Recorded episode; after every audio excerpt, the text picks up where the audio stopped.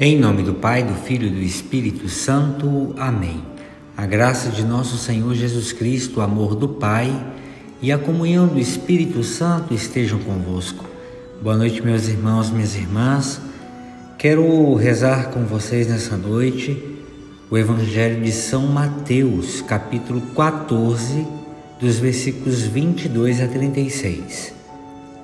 Depois que a multidão comera até saciar-se, Jesus mandou que os discípulos entrassem na barca e seguissem à sua frente para o outro lado do mar, enquanto ele despediria as multidões. Depois de despedi-las, Jesus subiu ao monte para orar a sós. A noite chegou e Jesus continuava ali, sozinho. A barca, porém, já longe da terra, era agitada pelas ondas, pois o vento era contrário. Pelas três horas da manhã, Jesus veio até os discípulos, andando sobre o mar.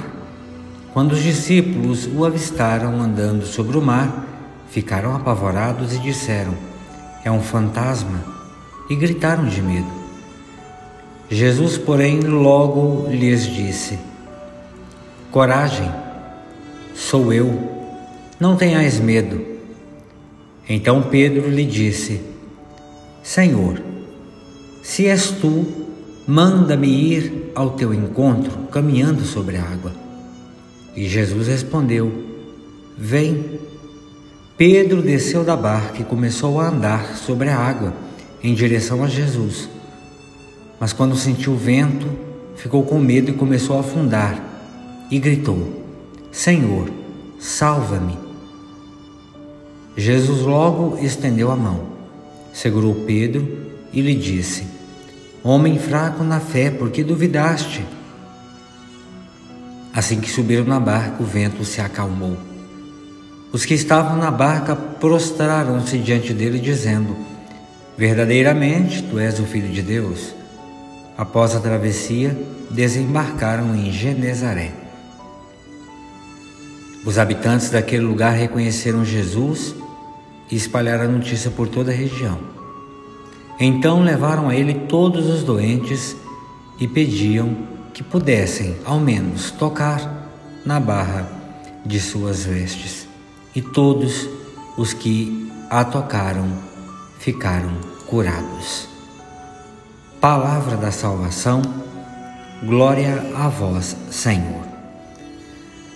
Meus irmãos e minhas irmãs, vejam, percebendo que seus discípulos estavam aflitos por causa da ventania que soprava sobre o barco, um barco que estava sendo agitado pelas ondas do mar, Jesus se aproxima dos seus discípulos, andando sobre as águas, a fim de salvá-los.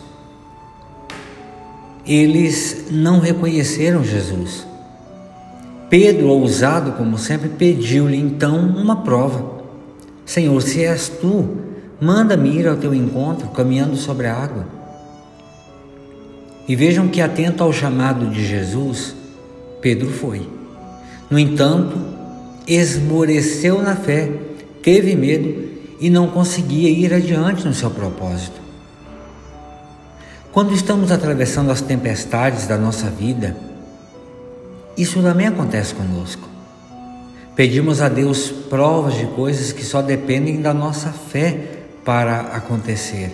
Queremos os milagres, mas não confiamos no poder de Deus.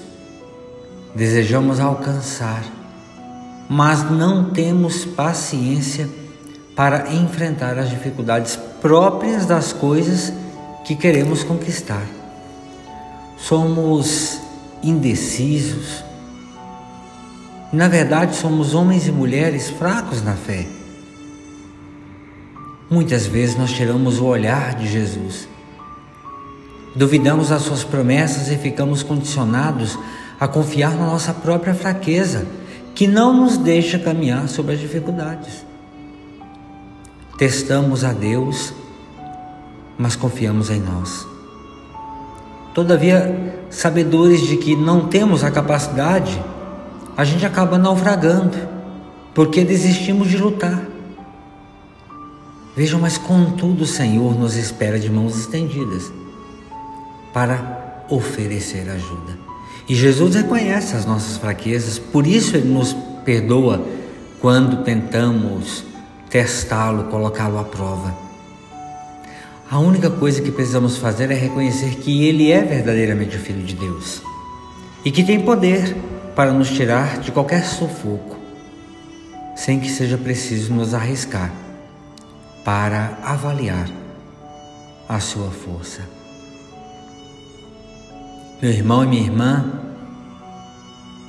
você já percebeu que Jesus sabe das suas dificuldades e que ele se aproxima de você de várias maneiras?